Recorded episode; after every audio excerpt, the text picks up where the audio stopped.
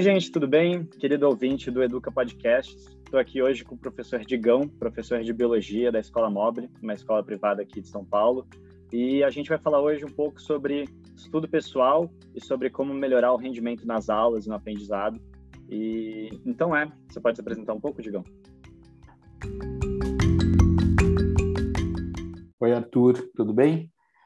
Bem, eu sou, como você já me apresentou, o Digão, né? Mas meu nome é Rodrigo Mendes, sou professor de biologia, sou coordenador pedagógico na, na escola Mobile, é, formei em bio pela, pela USP, onde eu fiz também meu mestrado com ensino de biologia, né? Que legal, é uma, é uma honra de estar aqui, então muito obrigado por ter aceito esse convite. Obrigado você. Com a gente. Tenho certeza que que vai dar para aprender um monte aqui. Então, bom, eu queria começar as perguntas agora falando sobre o aprendizado na pandemia, que mudou tanto para alunos quanto para professores. E eu queria saber se você consegue perceber alguma tendência de alunos que têm certas atitudes a tirarem notas parecidas, no sentido que você percebe uma, uma correlação entre, por exemplo, ligar a câmera durante a aula e fazer lição de casa e um maior desempenho. Você consegue perceber esse tipo de, de conexão? Arthur, é, é, difícil, tá? Essa questão que você faz é, é muito difícil mesmo para responder. Tá todo mundo aprendendo, né? Essa geração de professores que entrou no modo online de um dia para o outro, né? Não teve preparação para isso. Também não não aprendeu como aluno a se comportar é, é, nesse ensino remoto. Então, foi todo mundo pego de surpresa e a gente usou o que a gente sabia de outros lugares para tentar adaptar para esse momento de, é, de pandemia. O que, que a gente percebe? Que existe uma camada de interação de alunos e professores que é o contato visual. O contato visual, eu consigo perceber que você fez uma careta quando eu respondi determinada coisa, eu consegui perceber que um aluno está olhando para o teto na hora que eu falo tal outra coisa, é, então, existe um canal de comunicação silencioso, mas com um fluxo de informação muito intenso, que na pandemia sumiu. Então, no momento que todo mundo fecha a câmera e o professor fica lá sozinho, ou mesmo quando abrem as câmeras e o professor vê 20, não mais os 40, a gente não sabe muito bem como está esse clima, essa, esses outros sinais de aprendizagem. É, em contrapartida, os alunos é, têm mais possibilidade de dispersão. Então, ficar aqui na tela agora é, significa que eu vou ficar ouvindo alguém falar, essa pessoa vai conseguir me perceber menos, e eu tenho quase que o manto da invisibilidade, eu posso fechar minha câmera e mexer no meu celular. Então, a possibilidade de me desconectar dessa aula é muito maior. E será que eu consigo voltar? Será que quando eu tenho interesse novamente em prestar atenção, eu consigo acompanhar aquilo do curso? Então, se por um lado o professor tem mais dificuldade de enxergar os alunos, o aluno também tem menos condições de se manter preso àquilo que o professor vai falar. É, e não é só celular, né? Do jeito que eu falei, fica parecendo que você sempre que é, opta por se dispersar, mas não. Às vezes acontece alguma coisa aqui na minha casa, alguém entra no ambiente onde eu estou. É, ou meu irmão quer conversar comigo, vem minha mãe e começa a falar alguma coisa sobre a rotina da casa. Você já vai almoçar? Ah, você arrumou seu quarto? Tudo aquilo que antes você estava protegido na sala de aula, agora você está exposto na sua casa. Então, de novo, é muito difícil ficar conectado por tanto tempo. Mas a sua pergunta era de alunos que estavam conseguindo acompanhar.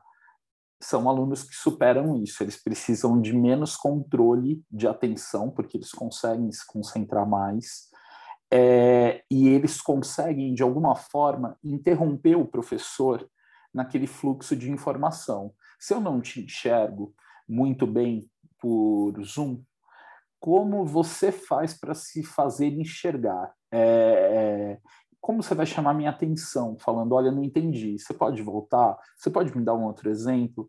Então, esses alunos, eles vão ter, um, parece que uma vida comum em meio à pandemia, porque eles vão conseguir operar é, controlando demais isso.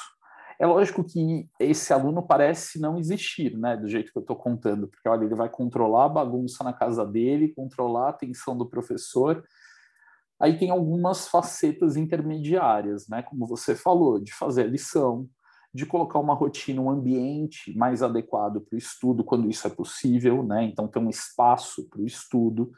É, fazer é, a lição nem tanto para o professor, mas para eu poder checar se eu entendi tudo que eu precisava entender e, na medida do possível, acessar os canais disponíveis da escola ou das ferramentas que eu tiver para tirar dúvidas, né? Parece que esse perfil de aluno consegue ter um, uma aprendizagem tão boa quanto anteriormente ele tinha, né? Legal. E pegando esse finalzinho da sua fala, que você falou sobre as dúvidas, eu tendo sido seu aluno durante um ano letivo inteiro, eu, eu percebi que você valoriza muito as dúvidas dos alunos, na medida em que você não só incentiva que elas sejam feitas, mas você responde elas com muita disposição, vamos dizer assim. E eu queria saber qual é a sua motivação para isso, de onde vem essa ideia, como você acha que as dúvidas são importantes para a aprendizagem do aluno. Eu não tenho ideia do que está se passando na sua cabeça, nunca, tá? Então, assim, o professor ele lida com uma coisa que ele não consegue acessar, que é a cabeça do aluno. Eu posso falar muito bem sobre o conteúdo que eu ensino, mas isso não significa nada sobre a sua aprendizagem. E ser professor não é ficar ensinando, ensinando, ensinando, é fazer os alunos aprenderem. Parece que tem uma. Parece que não é possível isso. Se eu ensino bem, você aprende bem, mas não, são caminhos muito distintos, né? Eu posso dar uma palestra excelente e você pode não entender nada da minha palestra. É, é lógico que é muito difícil eu dar uma palestra muito ruim e você aprender muito bem tudo aquilo que eu, que eu queria ensinar. É, mas, ainda assim, eu, em tempos de pandemia, tenho me inscrito em tudo que é curso. Tudo que é curso virtual eu tô. E o melhor é que não são cursos de educação, não são cursos de biologia. Eu tenho feito um sobre filosofia, um filósofo contemporâneo, e tenho lido umas coisas dele. E eu, quando acabou a primeira aula do curso, eu falei: o que, que essa professora fez? Que eu Estou aqui com duas folhas inteiras de anotações. Estou é, feliz de ter aprendido isso. Arthur, ela não fez nada de mágico, ela ficou falando, falando, falando, falando, falando, falando. Qual, qual era, o que, que tinha de diferente nesse episódio? Ela falava, mas eu já queria aprender sobre esse filósofo. Eu já tinha um repertório enorme de coisas sobre esse filósofo, sobre os temas que ele estuda. Então ela deu até uma aula normalzinha, mas eu estava muito engajado. Agora imagina numa escola você estar engajado em seis disciplinas diferentes por dia, falando de coisas distintas, das 7h15 da manhã às 5 da tarde. Não dá, não dá para ter tanto interesse assim no universo, por mais que você esteja disponível. Então, como professor, eu preciso provocar o seu interesse.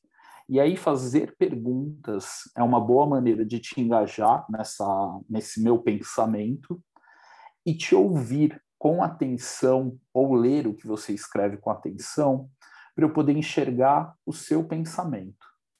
É, é um pouco como se você estivesse num labirinto. Eu não sei onde daquele labirinto você está, e eu preciso te tirar dali. Não adianta eu falar o caminho certo, porque eu não sei em que ponto do labirinto você está. Então eu tenho que te fazer boas perguntas, tenho que te ouvir muito bem, porque se eu saio falando sem saber onde você está, eu não te levo a lugar nenhum. É, então é muito mais um trabalho de ouvir, provocar o pensamento do aluno e ficar atento à, à explicitação desse pensamento dele. Então, quando um aluno. Eu, eu, eu falo que eu gosto muito mesmo de dúvidas, mas eu tenho pouca paciência para quem também não me ouve. Então, se você me pergunta alguma coisa que eu acabei de falar, você sabe que você já foi meu aluno, quanto eu fico irritado com isso. É...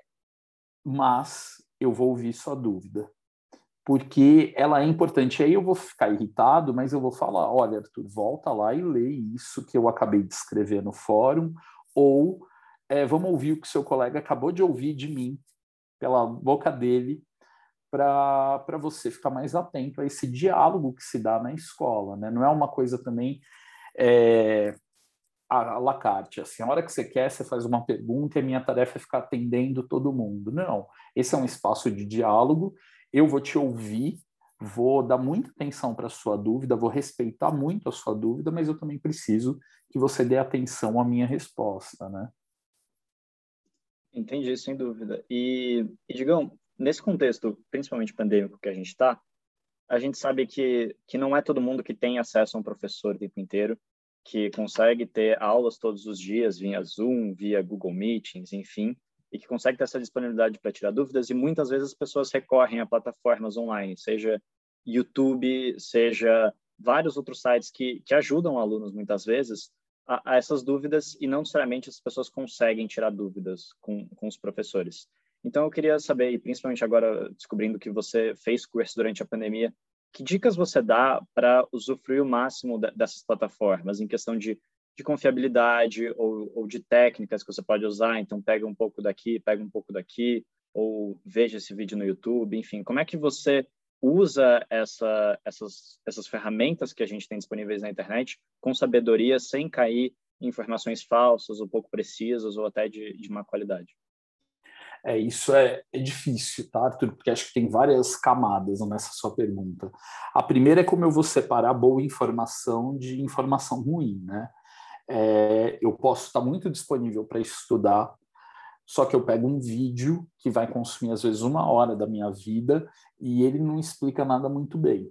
Por isso, ter referências sobre esses vídeos é, é algo interessante. E aí, Existe um projeto do qual eu participei lá no passado, na origem desse projeto, que é o YouTube Educação, por exemplo. Você eh, pode digitar YouTube Educação, é um, é um repertório que eles têm já é, de aulas meio validadas, que passaram por um crivo conceitual e são canais com um selo YouTube de confiança. Assim. É, eu, eu, sugiro que esses vídeos eles venham muito para dar aporte de conteúdo. Eu não sei esse conteúdo, eu vou aprender pelo vídeo, e aí, bem ou mal, pode ser qualquer vídeo de referência, ou mesmo um livro didático que eu tenho, uma apostila que eu tenho, eu posso ler esse material. Aqui está entrando conhecimento, é, às vezes um conhecimento muito específico, muito técnico, que eu estou visando um Enem, estou pensando num vestibular qualquer, eu não sabia sobre aquilo e agora eu sei. Depois disso, fazer exercício, procurar simulado, é, procurar questões, fazer muitas dessas questões, se possível, olhando o gabarito delas, se tem alguma explicação do porquê que aquela é alternativa certa, melhor, mas se não tiver, e marcando isso como dúvidas. É importante eu ter clareza do que, que eu não sei. Mais do que ficar assistindo vídeos eternamente, é testar se aquilo que eu ouvi colou em algum lugar, assim, se aquilo é, foi incorporado por mim. Mas eu vou voltar até um pouquinho antes para o vídeo mesmo.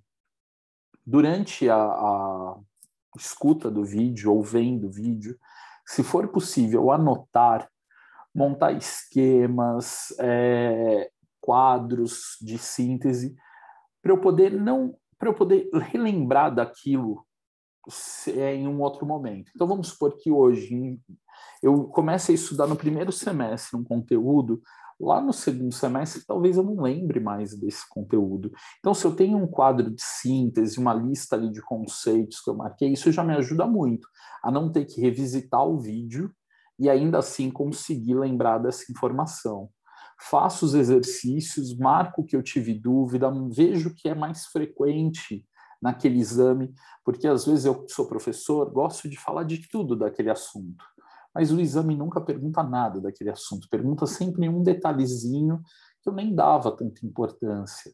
Então, aí é bom porque eu vou valorizar, vou falar, olha, esse, essa parte do meu esquema costuma cair sempre deixa eu marcar que na hora de relembrar eu vou cuidar disso, né? E aí aproveitar essas ferramentas que existem, tem aulões é, no YouTube de vez em quando que algumas escolas abrem para o público em geral. O Educa tem várias ferramentas para isso, para os alunos tirarem dúvida.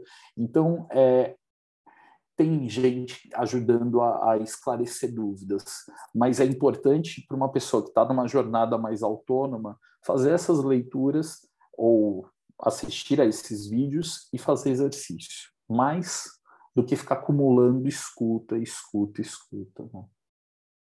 A minha interessante que a minha próxima pergunta é exatamente nesse sentido. Você considera que o estudo pessoal ele deve como que ele deve acontecer no sentido de que ele deve ser focado primeiro na teoria, mas ter uma grande parte em resolução de exercício, ou você acha que deve focar mais na teoria, que pelo que eu entendi não é muito o que você acredita? Como, como você acha que deve ser feita essa essa divisão, vamos dizer assim, ou exercícios dissertativos, exercícios teste, enfim, como você vê isso?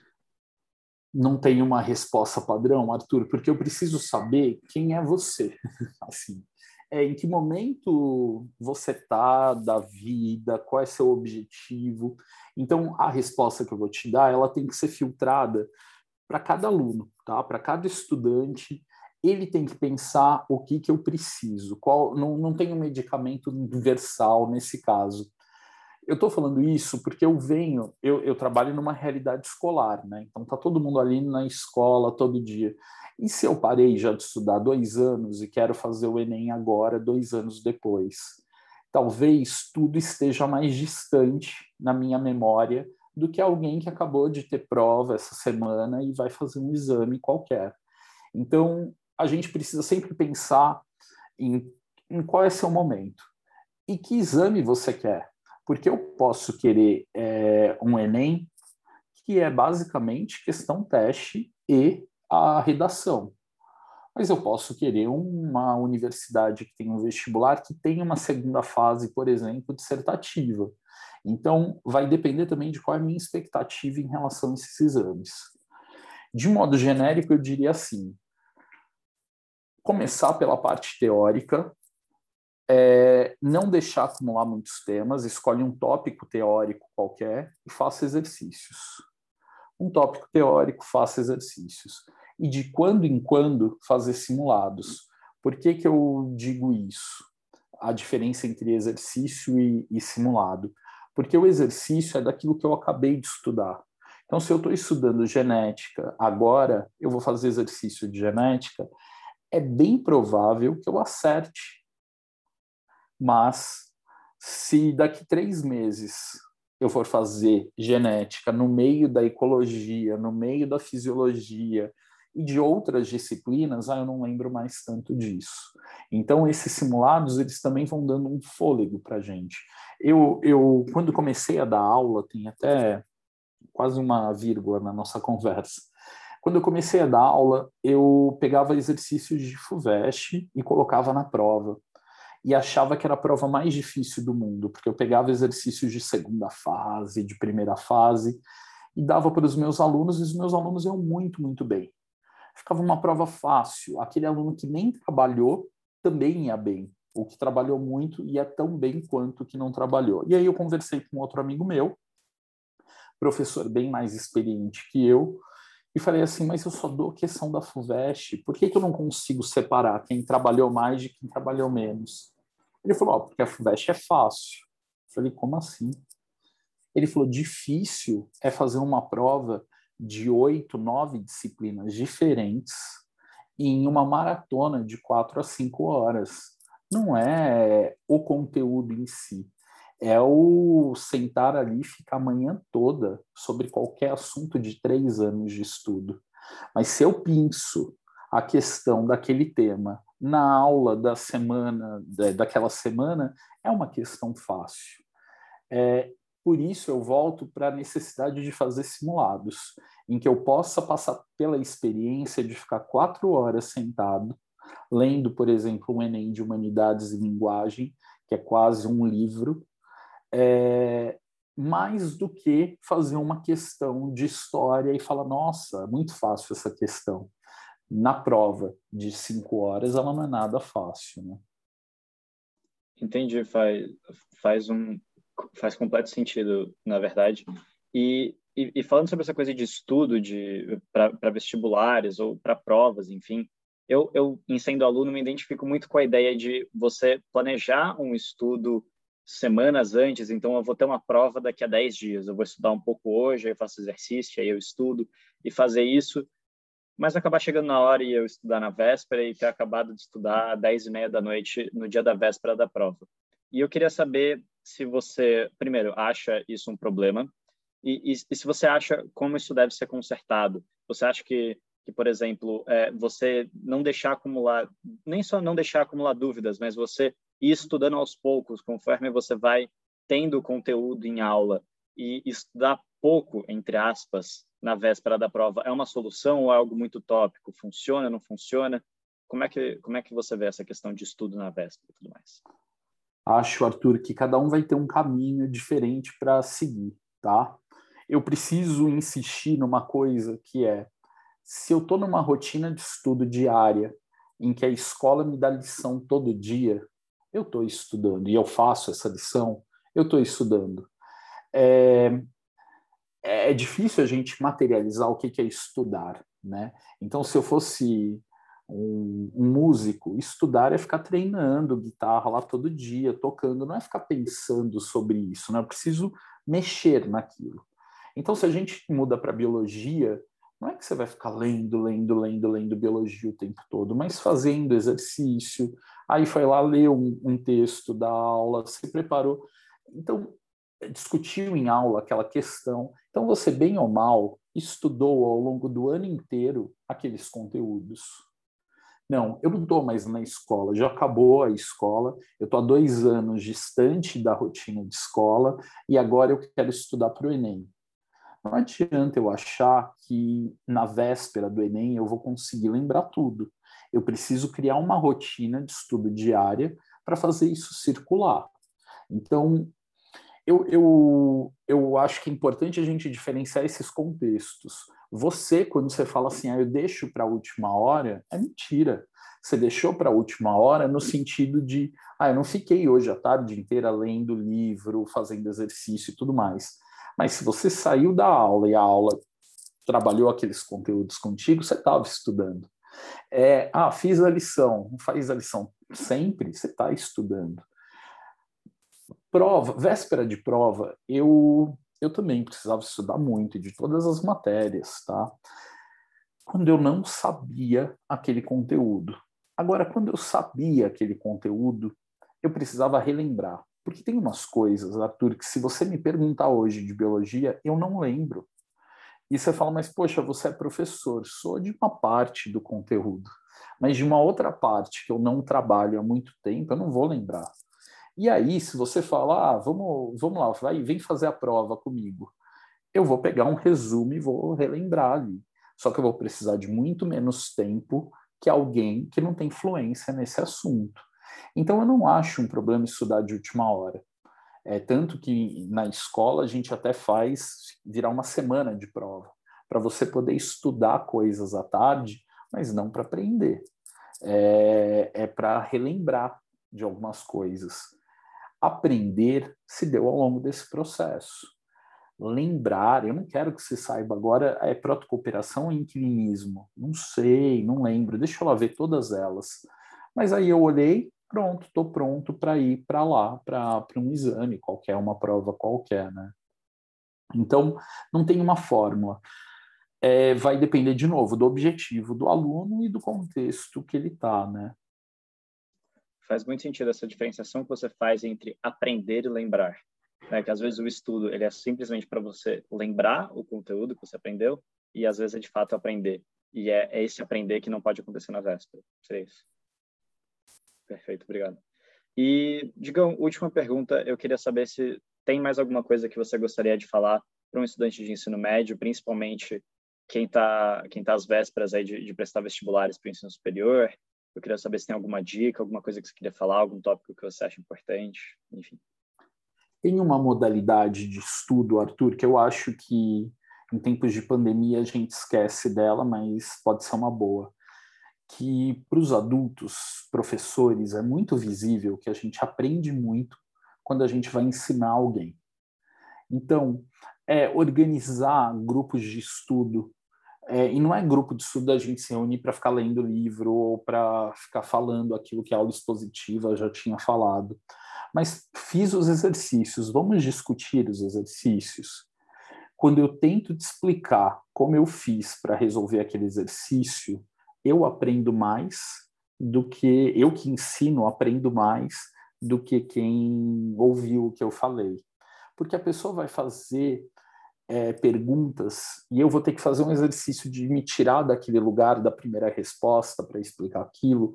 É como se eu tivesse que dar uma volta completa naquele conteúdo. Então eu tenho que explicar de tantas formas diferentes. E hoje, com as ferramentas virtuais, mesmo é, isolados, vocês conseguem se conectar. Então, chamar uns cinco, seis amigos e falar: vamos discutir os exercícios desse simulado? Ah, como você fez? é uma ferramenta gigante para aprender.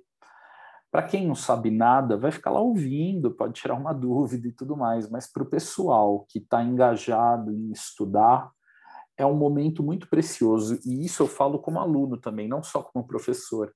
Eu, na graduação, os episódios mais legais que eu lembro eram da gente, era da, da viagem que a gente fazia para casa de uma amiga para discutir um trabalho estava todo mundo lá com suas tabelas tentando resolver.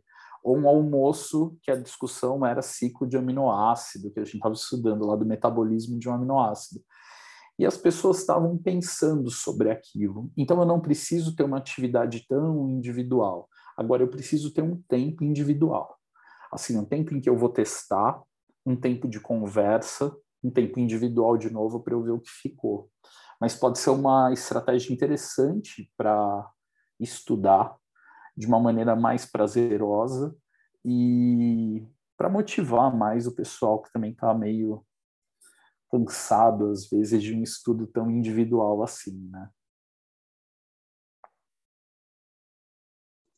Perfeito, Digão. É, muito obrigado. É, é sempre uma honra poder falar com você, te ter aqui. Eu, como aluno, aprendi demais. Eu tenho certeza que se você é aluno ou aluna e estava ouvindo esse podcast, eu tenho certeza que você também aprendeu.